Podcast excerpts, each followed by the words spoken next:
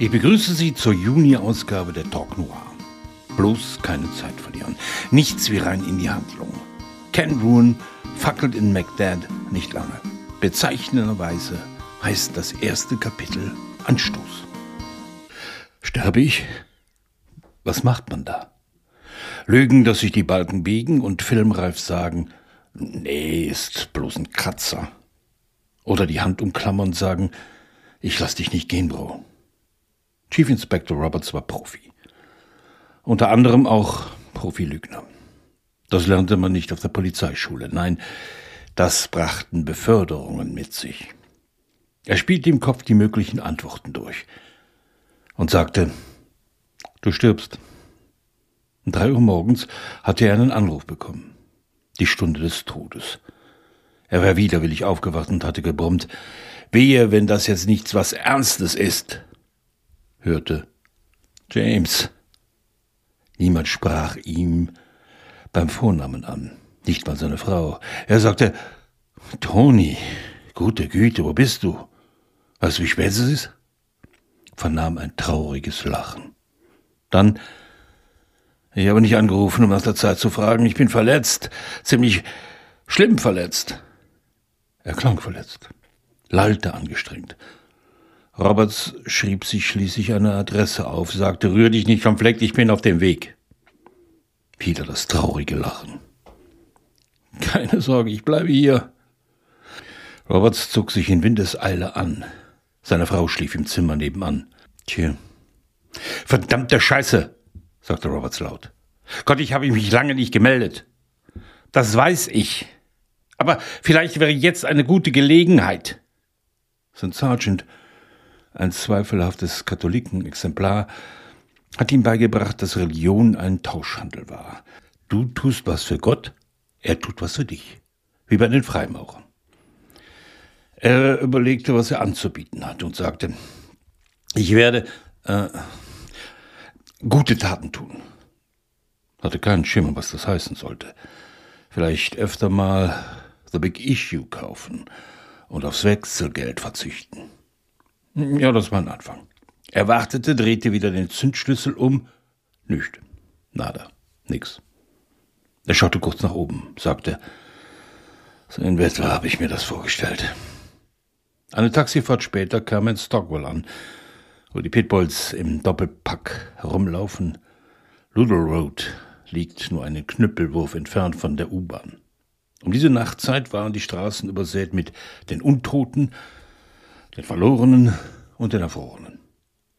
Das Haus war ein Kaninchenbau aus möblierten Zimmern. Kein Schloss an der Haustür.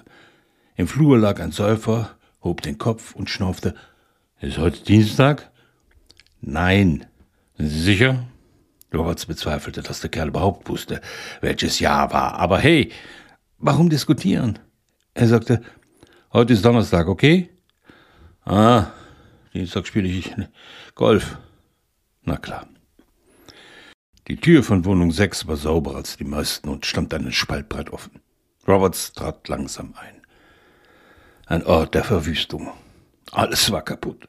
Die Kissen aufgeschlitzt, der Fernseher demoliert, Stühle und Geschirr zertrümmert und sein verprügelter Bruder lag im Bad. Ein Brei aus Blut und Schrammen.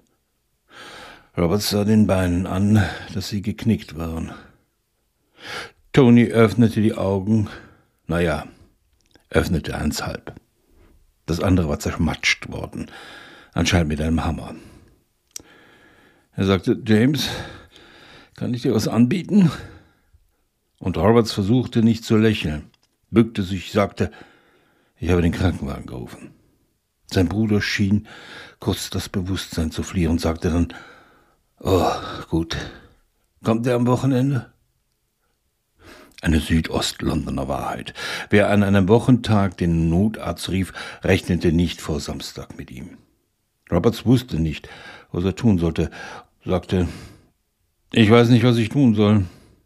Dann fragte Toni, ob er sterben würde. Roberts versuchte den Kopf seines Bruders zu halten. Überall war Blut. Fragte, wer hat das getan, Tone?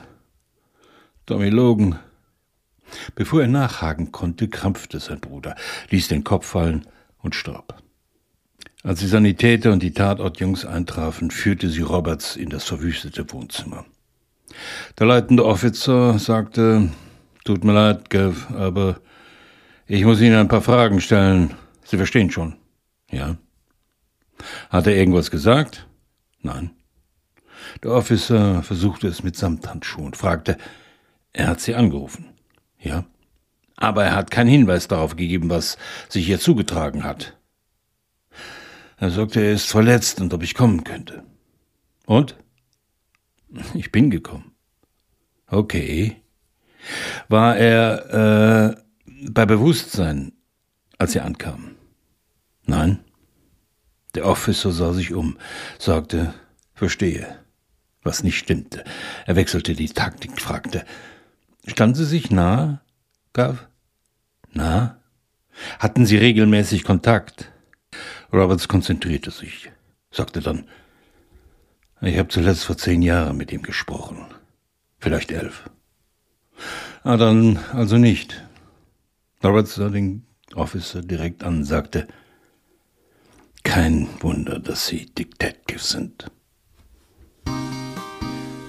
In Übersetzung von Karin Wittun treffen wir wieder auf die überhitzte Metropolitan Police, auf den berüchtigten Sergeant Brand, seinen mit dem Alltag ringenden Vorgesetzten Roberts, der farbigen Falls, die sich gegen Frauenfeindlichkeit und Rassismus behauptet, und jede Menge Songzitate und eine Sprache, die literarisches Arschkriechen hasst.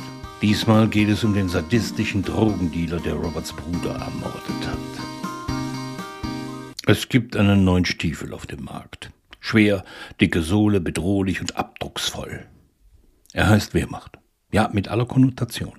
Gut, er heißt nicht gleich Drittes Reich, aber das ist gemeint. Ist den Machern auch egal. Verkauft sich wie Designer-Sonnenbrillen. Tommy Logan besaß ein Paar und liebte es heiß und innig. Hatte die Kappen noch extra mit Stahl verstärken lassen. Immer blitzblank geputzt und Mann, die Treter glänzten. Eigentlich hieß er Tommy Nash. Das war früher. Im Knast hat er einen Typen, der Chlor trinkt. Gar nicht so leicht. Man muss den anderen wirklich umbringen wollen. Tommy wollte. An dem Abend gewann Johnny Logan zum dritten Mal die Eurovision. Die Knackis durften im Freizeitraum zugucken. Dreimal an der Eurovision teilzunehmen ist eine harte Strafe. Ihn dreimal zu gewinnen ist teuflisch. Einer der Lebenslänglichen sagte, Hey Tommy, weißt du was? Ja? Jede Menge Härte in seiner Antwort. Vermocht am Nachmittag. Er war schusssicher. Du siehst aus wie der Typ, der Sieger. Tommy sah sich um, checkte ab, ob er verarscht wurde. Nein, nickende Knackiköpfe. Ja, sie sahen es auch.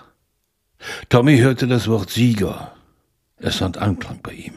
Johnny Logan war groß und dunkelhaarig und hatte ein Puttengesicht. Er sang wie ein Tenorengel.